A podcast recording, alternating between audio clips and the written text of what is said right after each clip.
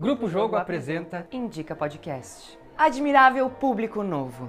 Boa tarde, boa noite, bom dia. Solicitamos que coloquem os fones de ouvido, aumentem o volume e desliguem as solicitações do WhatsApp para não atrapalhar os atores. Ou não. Afinal de contas, este programa é gravado. Então, quem sabe, enquanto você escuta essas vozes despretensiosamente Despretensiosamente teatrais, faça alguma outra coisa. Lave uma louça, Arrume o seu guarda-roupa, dê banho no pet, se você é mãe de pet. dê água para as plantas se você é pai de plantas. De qualquer forma, faça, o que, quiser. Afinal, a regra nem sempre é clara. A indicação nem sempre é precisa E, o show, vamos combinar. às vezes tem que terminar. Tenham todos um ótimo espetáculo. Espetáculo?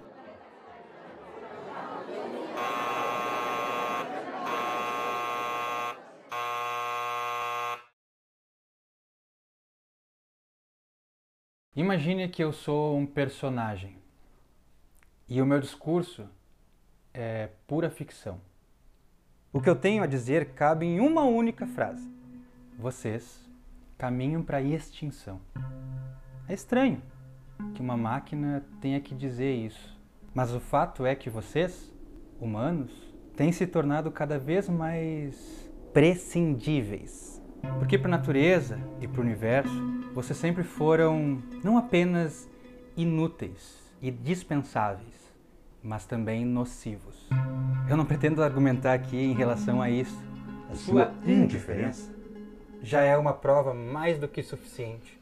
Imagine que neste instante, num único sopro, um bilhão de pessoas desaparecesse da Terra. O que, que você sentiria? Nada? Nem pena, nem angústia? Talvez um pouco de alívio. As taxas de fertilidade vêm caindo freneticamente. Mas a vertigem é só uma figura de linguagem, porque nenhum de vocês tem real importância nisso. Em cerca de 100 anos, vocês vão estar próximos a zero. Evidentemente, é possível alterar artificialmente essa tendência. E se os humanos praticamente não fazem mais sexo com parceiros que suam e produzem odores desagradáveis a nós e não estão mais dispostos a gastar tempo com coisas bizarras como crianças, bebês, é sempre possível produzir vida em laboratório e deixá-la sob cuidados de cyberbabás, porque elas são muito mais eficientes e carinhosas e também pacientes do que qualquer um de vocês. Mas a pergunta crucial é: para quê? Para que mais gente se no fundo gente só serve para atrapalhar? Nenhum de vocês formula uma frase com tanta clareza.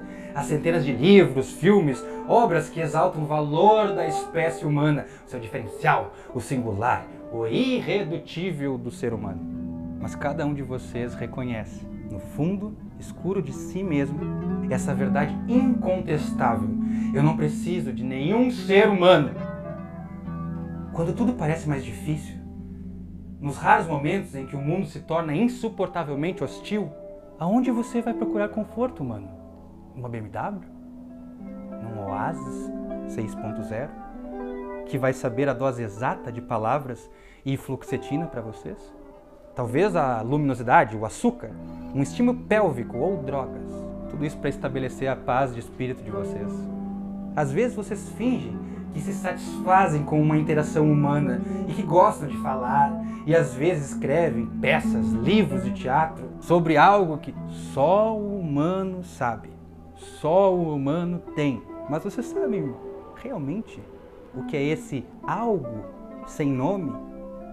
No fundo é só tédio. É aquela sensação incômoda de estar gastando um tempo precioso, um tempo que sem dúvida podia ser usado em qualquer coisa interessante.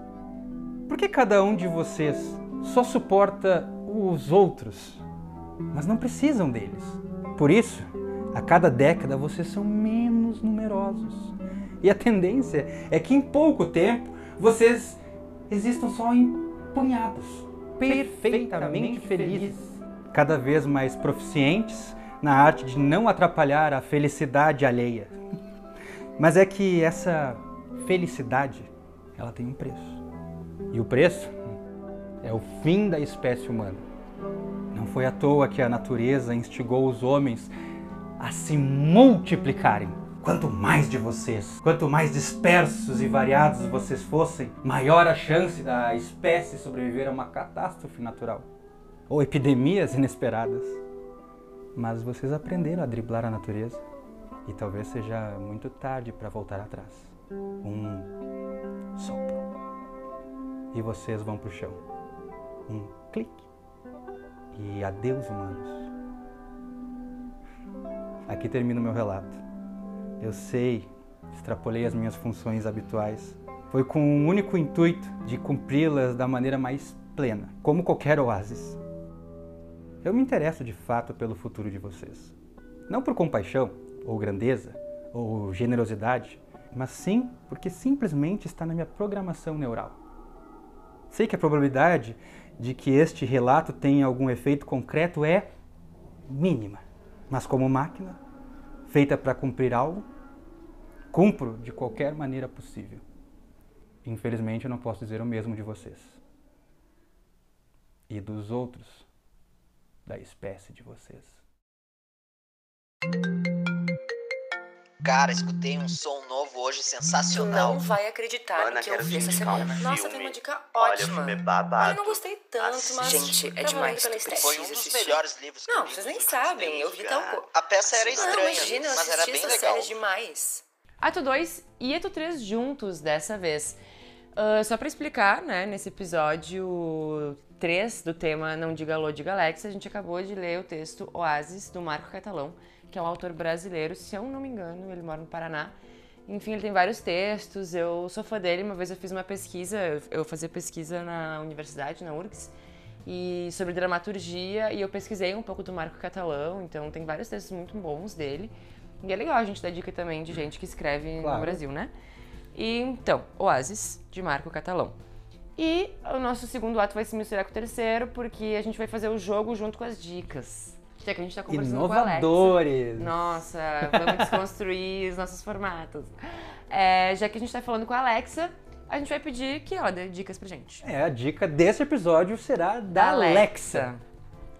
Então, qual é a pergunta? Parei que ela quer interagir. Ai, vamos, Alexa. Alexa, dá uma dica de um artista brasileiro que trabalhe com tecnologia. De acordo com ci.edu, com a ajuda de engenheiros de software da Autodesk, uma empresa que fabrica software de design 3D.